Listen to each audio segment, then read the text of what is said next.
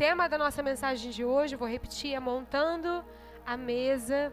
E eu tenho certeza que Deus ele tem interesse em falar profundamente conosco aqui. É, hoje, na parte da tarde, vamos estar aqui reunidas as mulheres. Eu queria convidar aqui a equipe pastoral da Igreja United Vila da Penha, pastora Dani, pastora Thaís, Naira, Vivi, Laura, para estarem aqui comigo.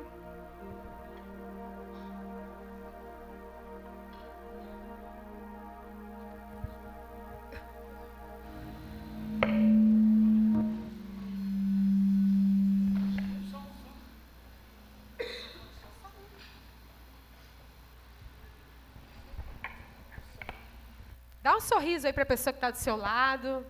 Eu sei que fica frio assim, a gente fica mais né, encolhido, mais serinho, né? Dá um sorriso para essa pessoa e fala assim: que bom estar tá aqui com você. Que privilégio. É uma alegria. A gente está bem juntinho aqui, né? Porque o altar é daquele jeito, né? A gente deu um jeito de caber todo mundo. Eu quero ver como é que os homens vão se virar para fazer isso. Mas como eu falei, a gente está é, encerrando essa série hoje com essa mensagem, montando a mesa. E ao longo desse mês nós falamos alguns temas importantíssimos também. O pastor Rodrigo, na primeira semana, ele trouxe uma mensagem sobre o propósito do Pentecoste. Quem estava aqui na primeira semana? Glória a Deus. O pastor Rodrigo falou sobre a descida do Espírito Santo e o que o Espírito Santo promoveu a partir daquele momento uma igreja em comum, uma família, que é a família de Deus. Na semana seguinte, o pastor Alex falou sobre os métodos do mestre, é, falando sobre como Jesus ele estava ali disposto a discipular e como ele fazia isso. Um ensino para nós também, né?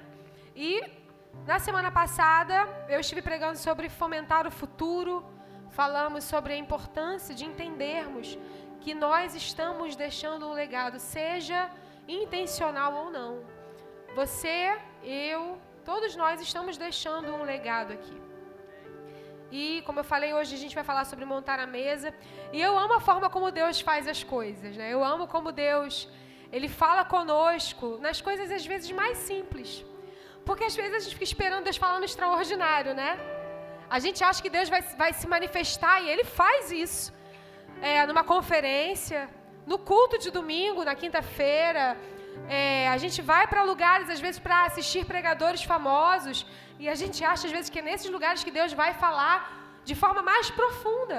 Mas Deus também fala no simples, Ele também fala no ordinário, Ele também fala no nosso dia a dia, na nossa rotina.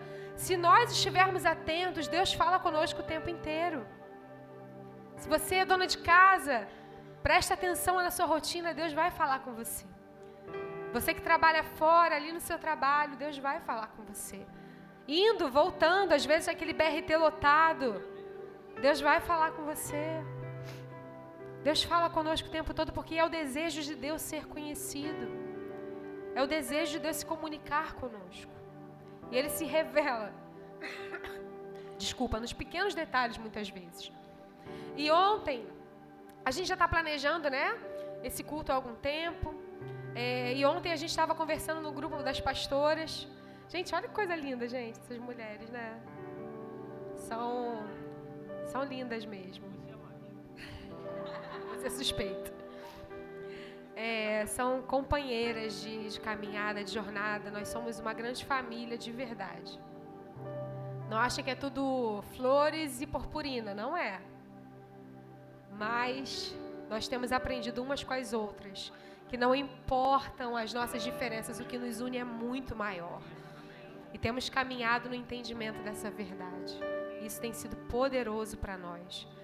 E ontem a gente estava conversando lá no grupo das pastoras, eu falei com elas sobre isso.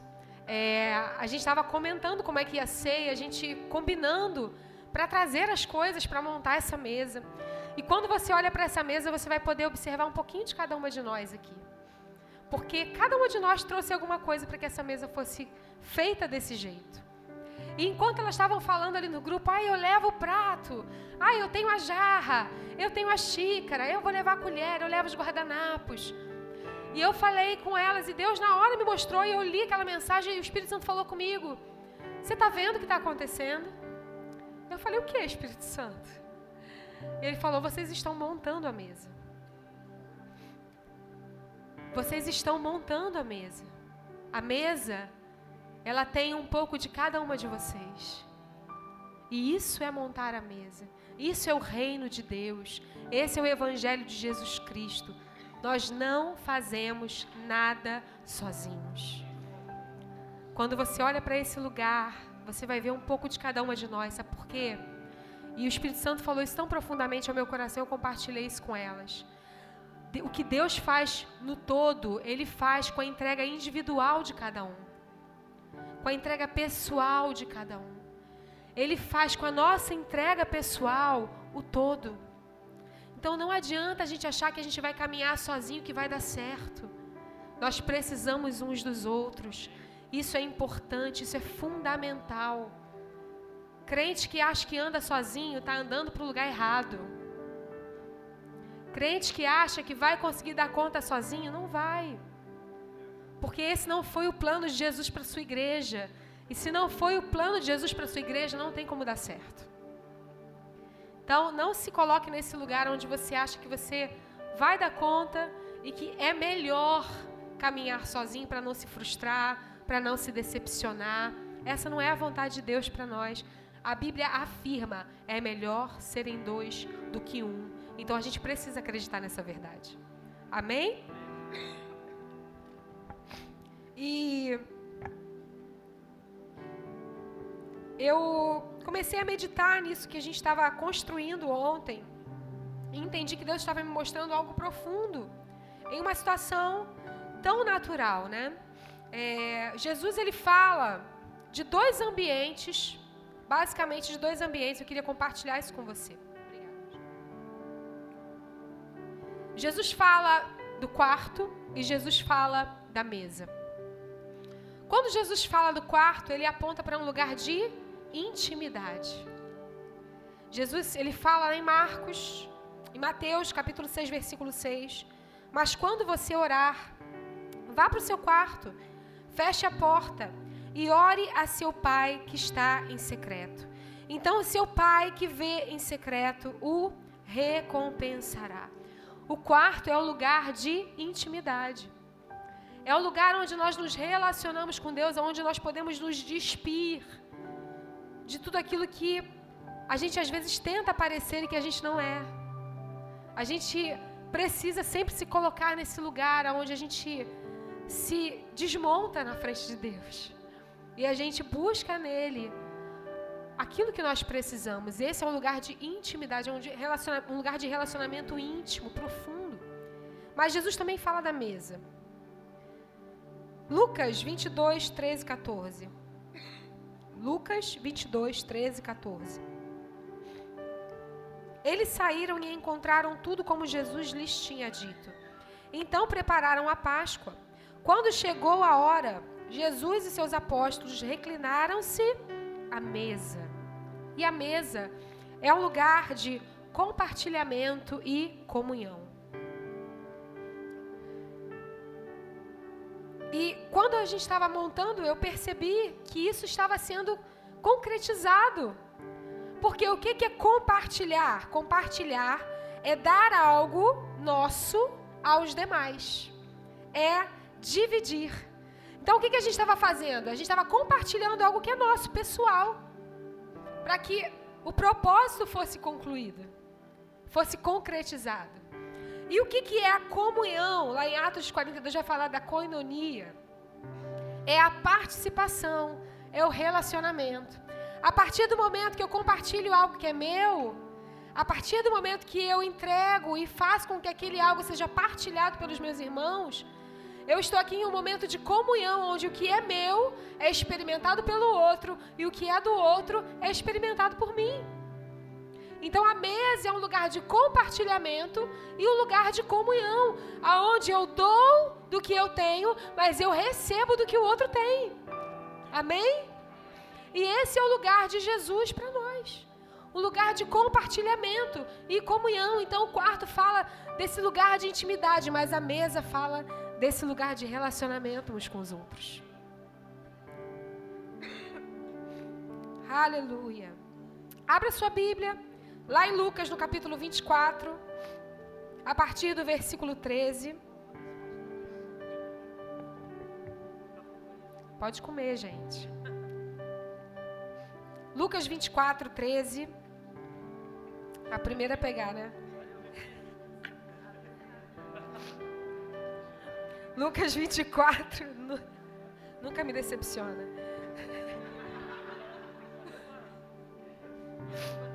Lucas 24, 13 até o versículo 27. Vamos ler juntos.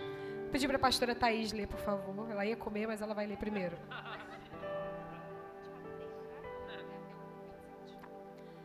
Naquele mesmo dia, dois deles estavam indo para um povoado chamado Emaús, a 11 quilômetros de Jerusalém.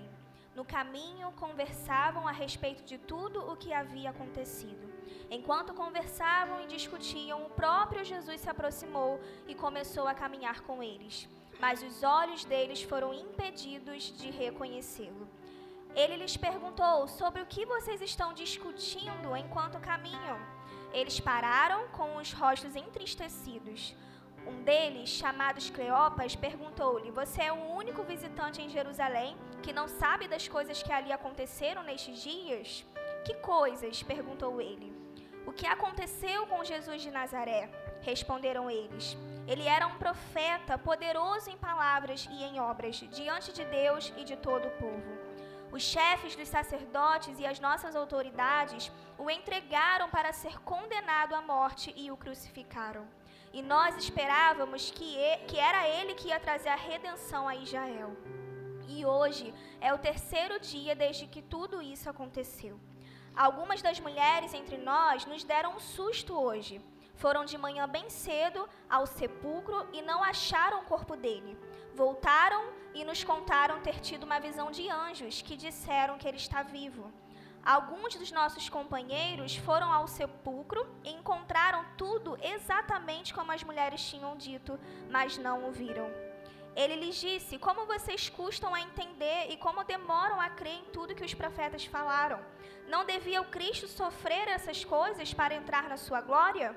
E começando por Moisés e todos os profetas, explicou-lhes o que constava a respeito dele em todas as Escrituras. Amém. Boa noite, gente. Queria convidar você a fechar seus olhos e curvar sua cabeça para a gente poder orar. Amém.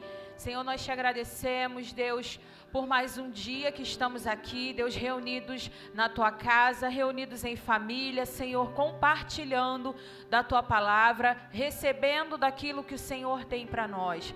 Muito obrigada, Deus, por esse privilégio de estarmos aqui reunidos em família. Obrigada, Deus, porque hoje nós estamos aprendendo e sendo instruídos sobre a importância de estarmos juntos, sentados à mesa, compartilhando vida, compartilhando propósito. E eu oro, Deus, nessa noite, que nós possamos, Deus, sair daqui prontos, Deus, para reproduzir isso nos nossos lares, para reproduzir isso, Deus, na nossa casa, na nossa família, com os nossos parentes e familiares, Deus. Esteja conosco, Pai. Abre, Deus, o nosso coração, abre o nosso entendimento, Senhor, para receber daquilo que o Senhor tem para depositar em nós, Pai. Em nome de Jesus, amém. Então, a Bíblia vai falar aqui que tinham dois discípulos um a gente sabe o nome, né? A Bíblia vai falar que o nome dele era Cleopas, e o outro a gente não conhece o nome. Mas a Bíblia diz que esses dois discípulos, eles, um pouquinho antes de começar ali o, cap, o versículo 13, vai falar que esses homens eles estavam junto com os apóstolos e com outros discípulos. E naquele ambiente, naquele lugar que eles estavam, aconteceu algo. Maria, ela tinha ido ao sepulcro. Maria chega lá Maria não encontra o corpo de Jesus. O anjo fala com ela: O que, você está procurando aqui? Jesus ressuscitou. Lá no Evangelho de João, a Bíblia diz que o próprio Jesus se apresenta para ela. Maria volta, conta isso para os apóstolos e para aqueles que estavam ali junto com eles. Fala: O Mestre ressuscitou. O anjo apareceu, me disse que ele não está mais lá. Pedro e os outros não acreditam no testemunho dela. A Bíblia diz que aquilo que ela falava parecia como loucura, ou seja, não fazia sentido para eles. Apesar, e eu acho muito interessante isso, apesar de Jesus já ter dito o que iria acontecer. Jesus tinha falado: Eu vou morrer, mas em três dias eu vou ressuscitar. Então, quando chega alguém falando: Olha, Jesus, depois de três dias ressuscitou, eles falam: Não, não é possível. E aí eu aprendo aqui algo também. Se Jesus falou, ainda que pareça loucura, vai acontecer e é verdade. Então, quando acontece, a gente não pode ficar como descrente. Sabe quando a gente fala assim, ai caramba, inacreditável? Não, é acreditável. Porque se trata do nosso Deus. E aqueles homens, ele, o, o Pedro vai, a, a Bíblia também diz no Evangelho de João que outros vão com ele. Pedro olha para dentro do sepulcro, não vê o corpo, ele volta e fala: realmente está acontecendo, o corpo não está lá. E a Bíblia diz que esses dois estavam juntos. Mas a Bíblia diz que no mesmo dia, eles tomam um outro rumo. Eles saem de Jerusalém e vão a caminho de um povoado. E a Bíblia vai falar que nesse caminho, enquanto eles estavam falando acerca do que havia acontecido, a Bíblia diz que alguém aparece e começa a falar com eles. O próprio Cristo ressurreto. Mas a Bíblia diz que aqueles homens estavam cegos eles foram impedidos de reconhecer que era o próprio Jesus ali. E eles começam a andar e Jesus ele fala: O que está acontecendo? O que está acontecendo? Por que, que vocês, do que, que vocês estão falando? E eu vou deixar a Naira falar isso, que ela falou isso ali dentro. Eu, eu amei o que ela, que ela compartilhou comigo dentro desse ponto aqui. Aqui a gente vê que Jesus ele faz três coisas antes da mesa, né?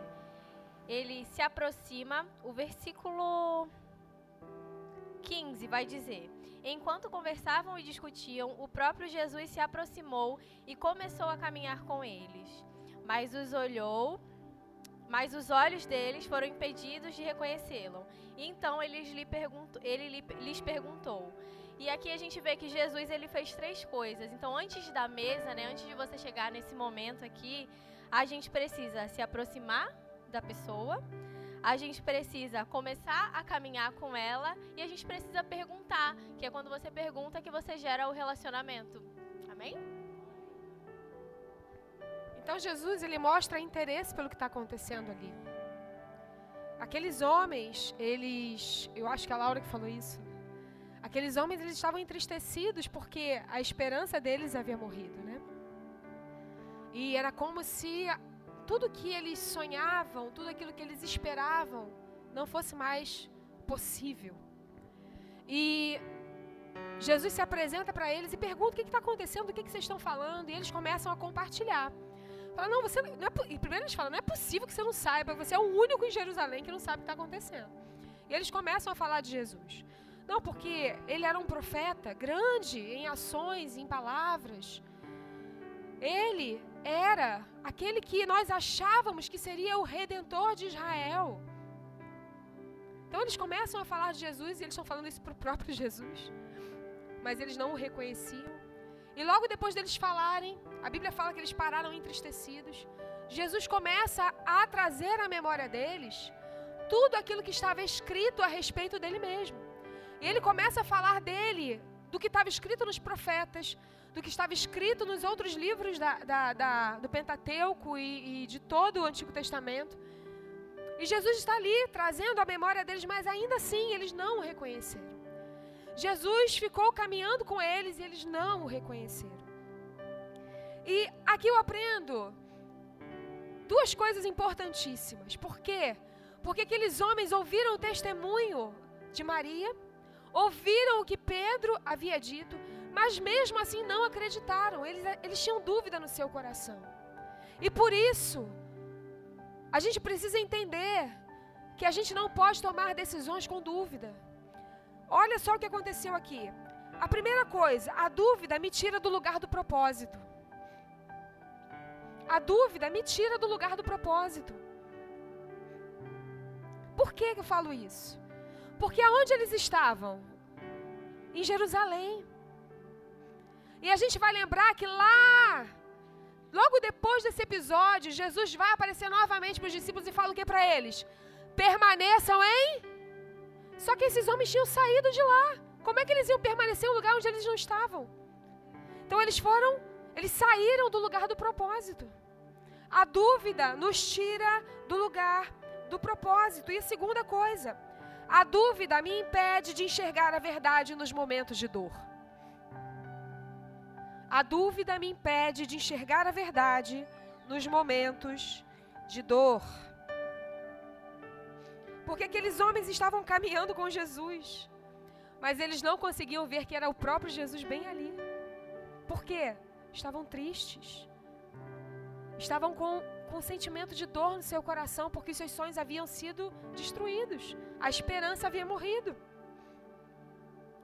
A gente não pode deixar a dúvida tomar espaço no nosso coração. E aí Jesus, ele começa assim a conversar com eles, e a gente chega no versículo 28, vamos ler juntos. Amém? Vocês estão entendendo? Eu estou aqui, gente, agoniada sentada. A gente sabe. Ao se aproximarem do povoado para o qual estavam indo, Jesus fez com quem, como quem ia mais adiante. Mas eles insistiram muito com ele. Fique conosco, pois a noite já vem. O dia já está quase findando. Então ele entrou para ficar com eles. Quando estavam à mesa, quando estavam à mesa com eles, tomou o pão, deu graças, partiu e o deu a eles. Então os olhos deles foram abertos e o reconheceram e ele desapareceu da vista deles. Perguntaram-se um ao outro: Não estavam ardendo os nossos corações dentro de nós, enquanto ele nos falava no caminho, nos expunha as Escrituras? Levantaram-se e voltaram imediatamente para Jerusalém. Ali encontraram os onze e os que estavam com eles reunidos, que diziam: É verdade, o Senhor ressuscitou e apareceu a Pedro. Então os dois contaram o que tinha acontecido no caminho e como Jesus foi reconhecido por eles quando partia o pão. E a gente está falando sobre montar a mesa. E a gente precisa aprender alguns princípios importantes aqui. O primeiro deles, a mesa é um lugar de revelação. A mesa é um lugar de revelação. A Bíblia diz: quando estavam à mesa com eles. Jesus caminhou com aqueles discípulos por horas. Eram, a Bíblia, alguns estudiosos dizem que eram 11 quilômetros, 12 quilômetros, quase 3 horas, 4 horas de caminhada, mais ou menos, dependendo de quem caminha, né? Se fosse eu, seria 6. Na verdade, se fosse eu, acho que eu nem ia.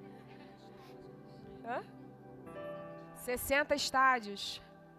Então, caminhou por horas ali com eles. E eles não o reconheceram. Mas, naquele momento, quando estavam à mesa, quando Jesus parte o pão, eles recebem a revelação, porque a mesa é o ambiente propício para recebermos a revelação de quem Jesus é. A mesa é o lugar de comunhão, discipulado, compartilhamento. Amém? A mesa fala sobre parar, investir tempo e atenção.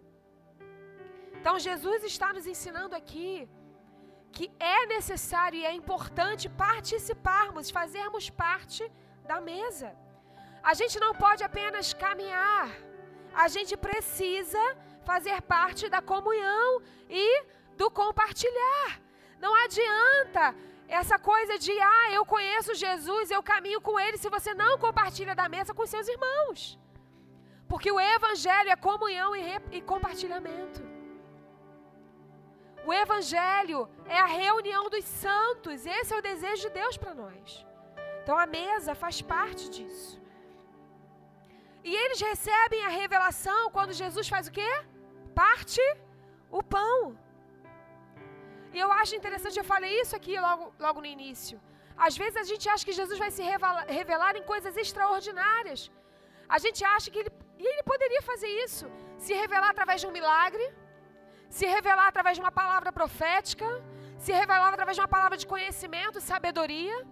Mas não, ele se revela através de algo comum, o partilhar o pão. No partir do pão, na comunhão, Jesus é revelado. Às vezes a gente fica esperando revelações extraordinárias, quando nos nossos relacionamentos Jesus está se revelando para nós. Jesus está se revelando para os seus filhos. Quando você monta a mesa para eles, você está dizendo para eles: Você é amado. Eu importo com você. Você está revelando Cristo. Quando você senta com alguém para conversar, você está dizendo para essa pessoa: Eu importo com você, eu quero ouvir o que você tem a dizer. Você está revelando Cristo. E ao mesmo tempo que você o revela, você também recebe revelação. Porque é no compartilhar, é na comunhão. Esse é o ambiente de Deus para nós. Amém? Então Jesus é revelado quando compartilhamos a mesa. A mesa é um lugar de revelação. A mesa, um lugar de comunhão, é um lugar de revelação. E a pastora Dani também vai compartilhar algo que Deus falou com ela dentro desse lugar. Amém. É, gente, pra quem não sabe, né? Eu tenho um filho, nós temos um filho, né? Ele é um bebezinho de nove meses. Nove meses. O tempo tá passando tão rápido. Tem que parar para fazer umas contas. Nove meses e. E a gente já tá nessa estação com ele, né? De, de comer. Só que hoje, refletindo sobre isso, né? Nós estávamos almoçando e ele já, já fica na ponta da mesa ele não compartilha do mesmo alimento que o nosso, porque ele ainda não come sal, ele não come a carne é, no ponto de cozimento que nós comemos. Mas, é, mesmo ele não comendo do alimento da mesma forma que é servida para mim e para o meu esposo, ele está ali na mesa. E aí, Deus me deu uma, uma revelação de que muitas vezes a gente só deseja sentar à mesa com quem está no mesmo nível espiritual do que o nosso, ou um nível acima, para a gente poder receber e puxar daquela pessoa. Mas a gente precisa estar disposto a sentar à mesa com as pessoas que estão é, começando agora no Evangelho.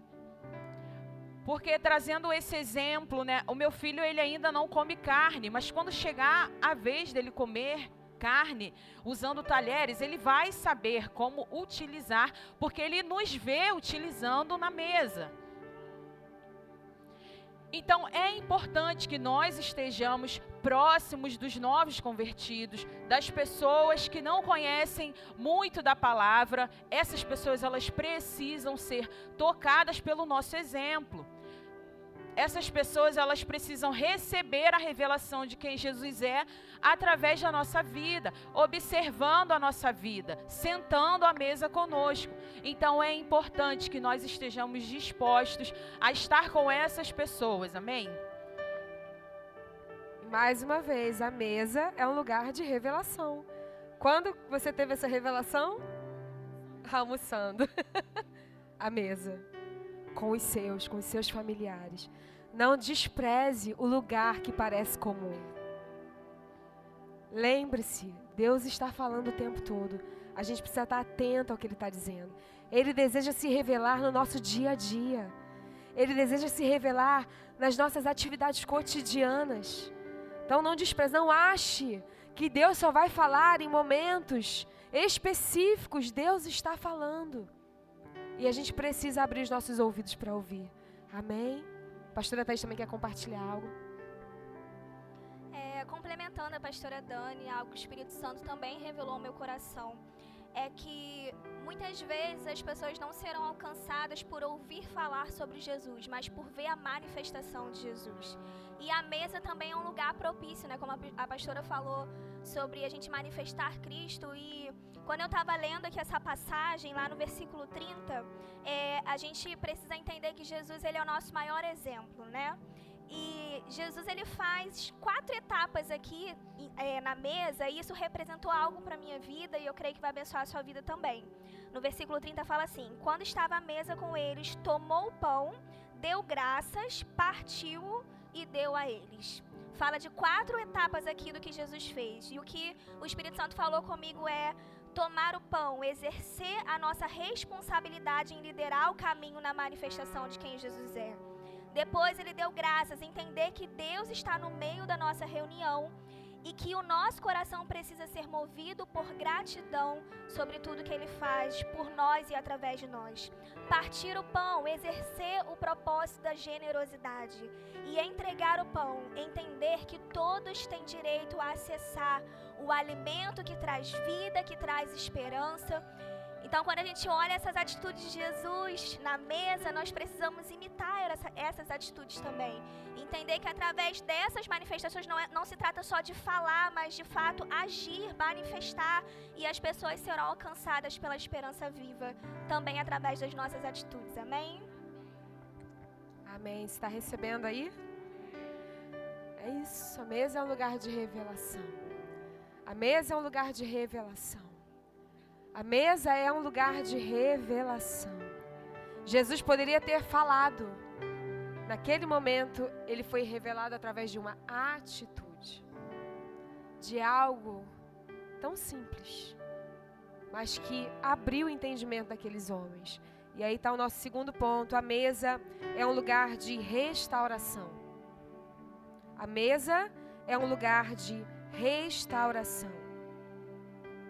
A Bíblia diz que ele compartilhou o pão e os olhos daqueles discípulos foi aberto. Lembra que a dúvida havia os cegado? Lembra que eles não podiam enxergar quem estava ali perto deles? E eu aprendo que quando eu compartilho o pão da vida, a minha visão espiritual ela é restaurada. Eu preciso entender. Olha só o que a Bíblia vai falar aí, detalhes, né? Então os olhos deles foram abertos e o reconheceram. Preste atenção no que diz logo depois disso. Leia aí você. Então os olhos deles foram abertos e o reconheceram. E o que, que acontece depois disso? Ele desapareceu. Presta atenção aqui. Quando eles passam a enxergar a verdade, Jesus desaparece. Quando eles passam a ver Jesus, Jesus some. Enquanto eles não estavam enxergando a realidade, a verdade, Jesus estava ali. Quando eles passam a enxergar a verdade, Jesus o quê? Desaparece. Sabe por quê? Porque não importa, Jesus ele não está preocupado com o que você vê com seus olhos naturais, ele está preocupado em restaurar a sua visão espiritual. É a visão espiritual que importa. Aqueles homens até aquele momento só viam um Cristo que havia morrido numa cruz. Mas Jesus queria que eles vissem o Cristo ressurreto, ressurreto, ressurreto. E quando eles enxergam o Cristo ressurreto, Jesus diz: agora sim, agora eu posso sair daqui. A visão daqueles homens foi restaurada. Eles, eles não estavam mais vendo Cristo com seus olhos naturais, mas eles enxergavam Cristo agora pelos olhos da fé. A Bíblia diz: bem-aventurado aquele que não vê e crê. Eles criam, eles estavam crendo. Então eles têm a sua visão espiritual restaurada. Eu preciso ver Jesus como ele realmente é. E se nós lermos novamente esse, esses versículos anteriores, a Bíblia vai dizer que aqueles homens, quando eles falam com Jesus, eles falam o quê? Jesus era um profeta, grande em ações e em palavras. Nós achávamos que ele seria o redentor de Israel. Mas agora eles passam a ver a verdade. Ele é o Salvador do mundo, aquele que morreu, mas também ressuscitou. Então a visão deles foi restaurada. Eles achavam uma coisa de Cristo e agora eles tinham convicção de quem Jesus era.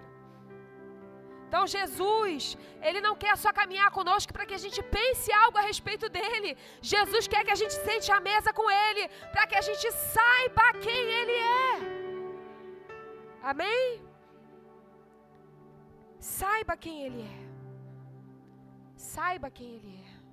Alguém quer pontuar alguma coisa nesse lugar? Posso falar com essa voz de Iraci do Top Term? Gente, tô rouca. Mas enquanto eu estava lendo né, essa passagem, é, o Senhor me levou para esse lugar de, de, compreensão dessa restauração quando é, a gente tem a revelação completa de, quem Jesus é, né? Porque ele, Jesus não parou de estar com eles até que eles tivessem a compreensão, a revelação total de que Jesus era o Cristo ressurreto. E por muitas vezes a pastora Sil comentou antes, né, que eles saíram daquele lugar de Jerusalém porque a dúvida tinha sido gerada. E me colocando nesse lugar, né, de que quantas vezes a gente permite que a dúvida entre e não tem a compreensão total do, de, do que Jesus tem para nós e faz com que a gente se afaste do propósito dele, quando na verdade tudo que Jesus quer que nós estejamos entregando no altar, entregando na mesa aquilo que a gente tem de inquietação. E Jesus não parou até que eles tivessem a compreensão total. E logo depois, a pastora vai falar também, que eles voltaram para Jerusalém, né, para o lugar de origem, para o lugar de propósito. E independente das situações que a gente venha a passar, ou até mesmo questionamentos sobre certas situações, eu não, não programei falar sobre isso, mas eu e Orra temos vivido é, um período em que Deus tem, tem, tem mostrado a sua bondade, principalmente a sua fidelidade sobre as nossas vidas. É, nós perdemos um filho, estava grávida, e por muitas vezes eu tendia a entrar nesse lugar de questionamentos, mas eu compreendi que Ele conhece todo o plano. É Ele que conhece todo o plano. E da nossa parte, de nossa parte, a gente só precisa confiar na palavra que ele já tinha declarado, nas escrituras, porque o que Jesus faz é relembrar a escritura para eles. E é nesse lugar, é na mesa, que a gente que a gente precisa depositar a nossa confiança, precisa depositar aquilo que Deus tem, é, é que tem nos inquietado, porque Ele vai trazer principalmente restauração para o propósito. É, é isso, né? A mesa, ele é um lugar de revelação, a mesa é um lugar de restauração. Às vezes a gente ouve, e a gente ouve muito por aí, né? O quanto as pessoas falam mal da igreja, reclamam da igreja. É, a igreja é feita de gente. Gente em diversos níveis espirituais, em diferentes estações, que foram criadas de diversas formas diferentes. A igreja é feita de gente, não é de gente perfeita, é gente. Então nós precisamos entender que a igreja não é um lugar de gente perfeita, é um lugar de gente vivendo o aperfeiçoamento. Então a igreja não é um lugar onde a gente é ferido, a igreja é um lugar onde a gente é curado ainda que pessoas nos firam. A igreja é um lugar de cura, a mesa é um lugar de restauração. Foi a mesa que Jesus usou para compartilhar a palavra com aqueles homens, para restaurar a visão daqueles homens e para restaurar o propósito. Então, às vezes, a gente se abstém do lugar de comunhão por medo de se frustrar. Ah, mas porque eu já fui ferido. Mas eu tenho certeza que você também já foi curado.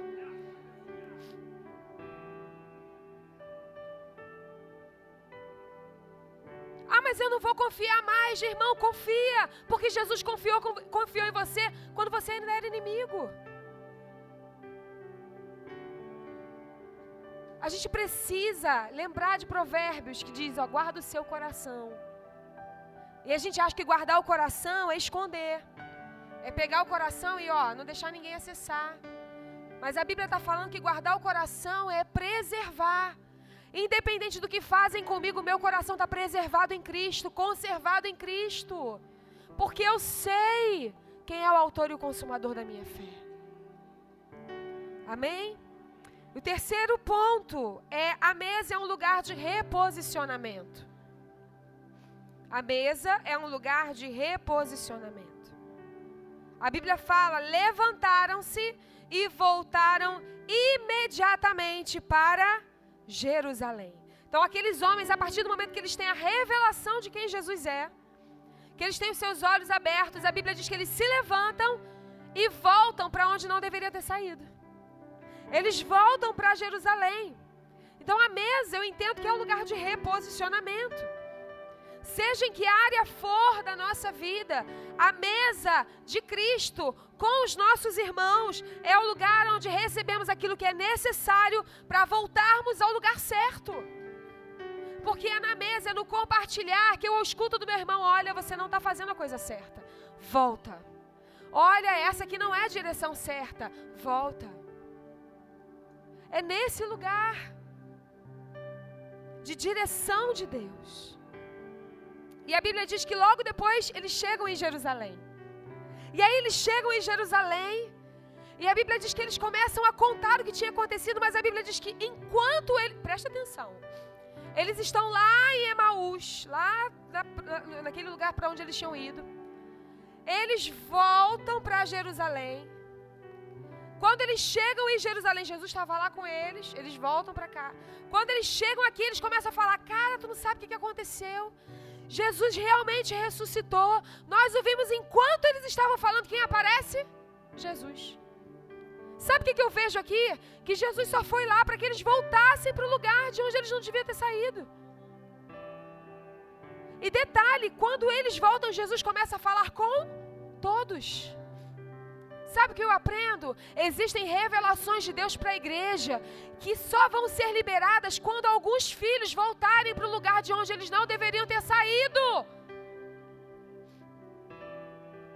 E qual é o nosso papel como discípulos de Cristo? Nos importar assim como Jesus se importou. Nos importar em trazer essas pessoas de volta. Nos importar em trazer essas pessoas para a mesa a mesa é um lugar de reposicionamento. Esses homens foram reposicionados ao lugar de onde eles não deveriam ter saído. E como igreja, a gente precisa entender e estar pronto para revelar Cristo.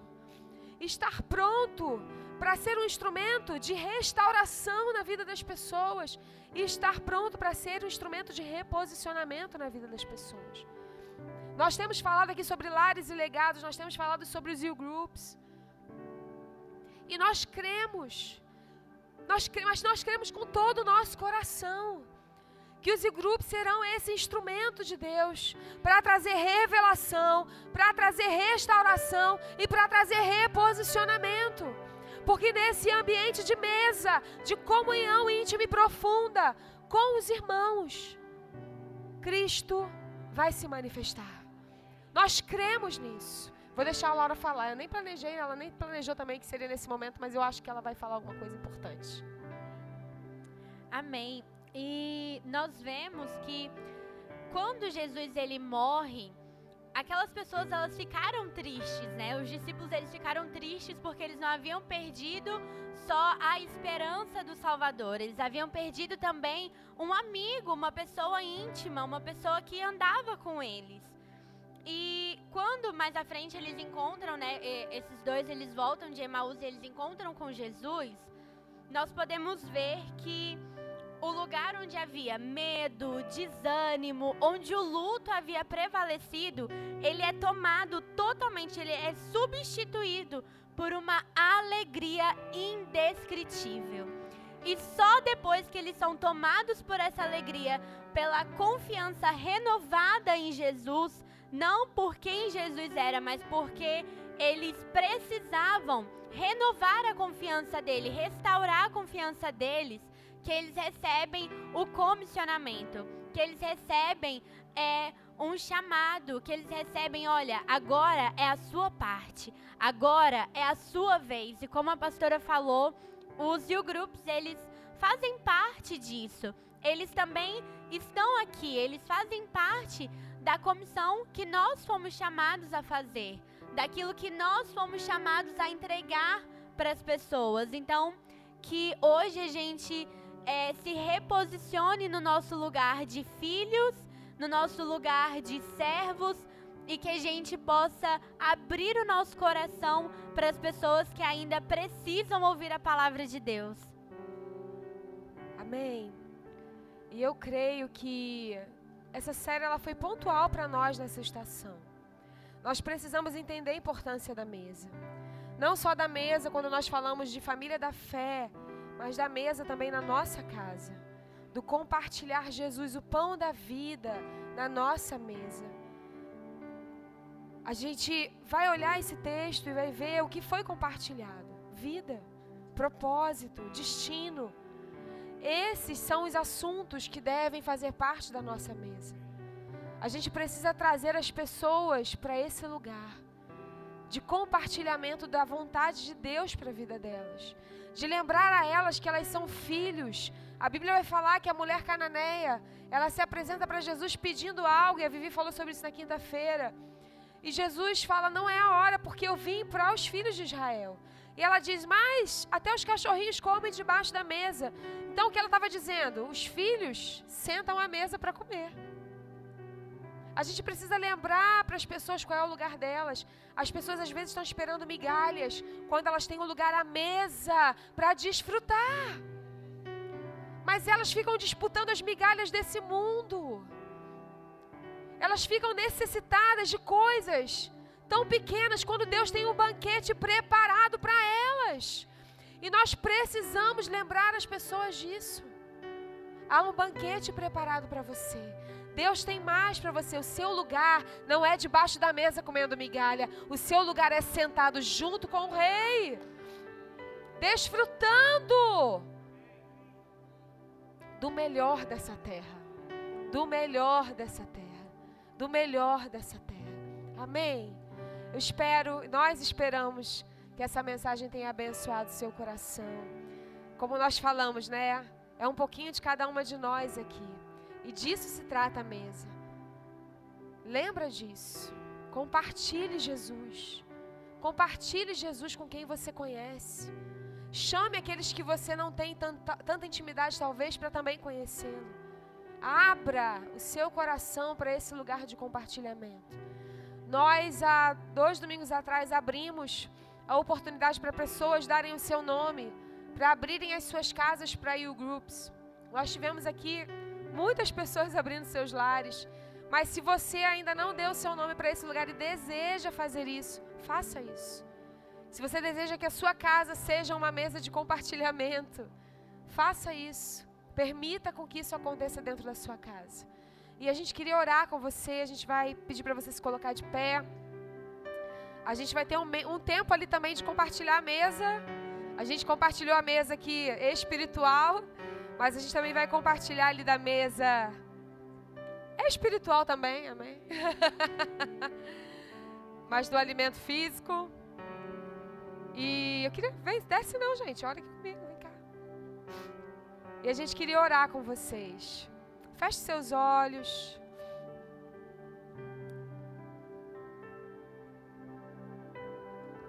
Lembra disso, sabe? Deus fala muitas vezes nas coisas simples. Deus fala muitas vezes nas coisas simples. Deus fala na sua rotina. Deus fala dentro da sua casa. Deus fala no seu trabalho. Deus fala no seu dia a dia. É só a gente estar atento para ouvir a sua voz. Quando você acorda, fala: Deus, o que você quer falar comigo hoje? O que a gente vai fazer hoje? Eu tenho certeza que Deus vai começar a te instruir nesse lugar. E eu queria orar nesse momento. Eu queria orar por você, eu queria orar por todos nós, para que nós saíssemos daqui com a compreensão da importância da mesa. Jesus, ele, enquanto esteve aqui, ele chamou doze para caminhar com ele.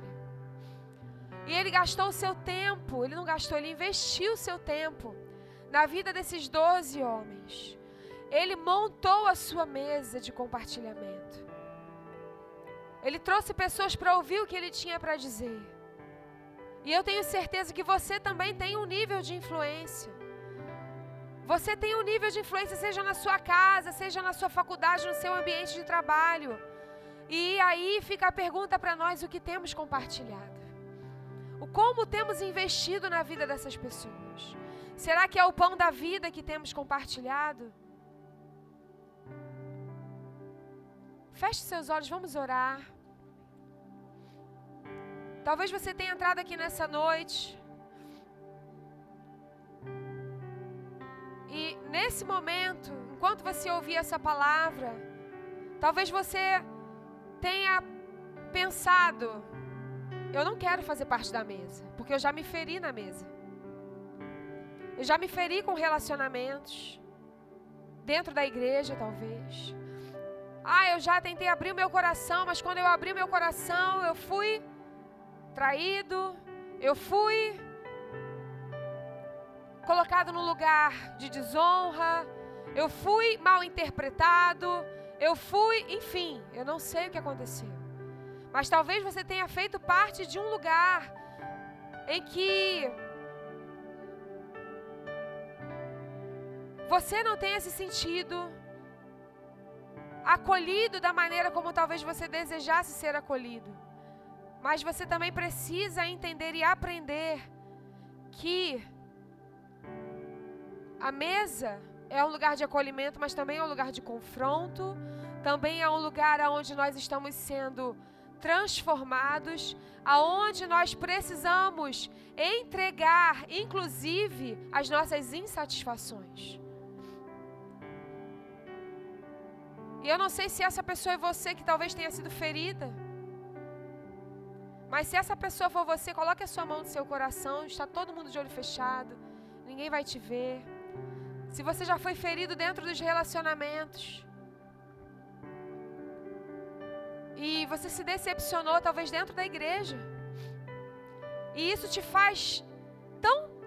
te dói tanto que às vezes é até difícil você abrir o seu coração para uma nova oportunidade. De fazer parte de novas mesas, de fazer parte de novas comunhões, de fazer parte de, nova, de, de, novas, de novos ciclos de amizade dentro desse lugar.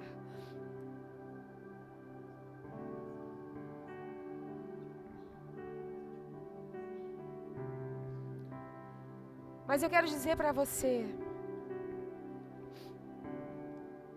Na mesa, Jesus restaurou. Na mesa, Jesus trouxe cura. Cura espiritual.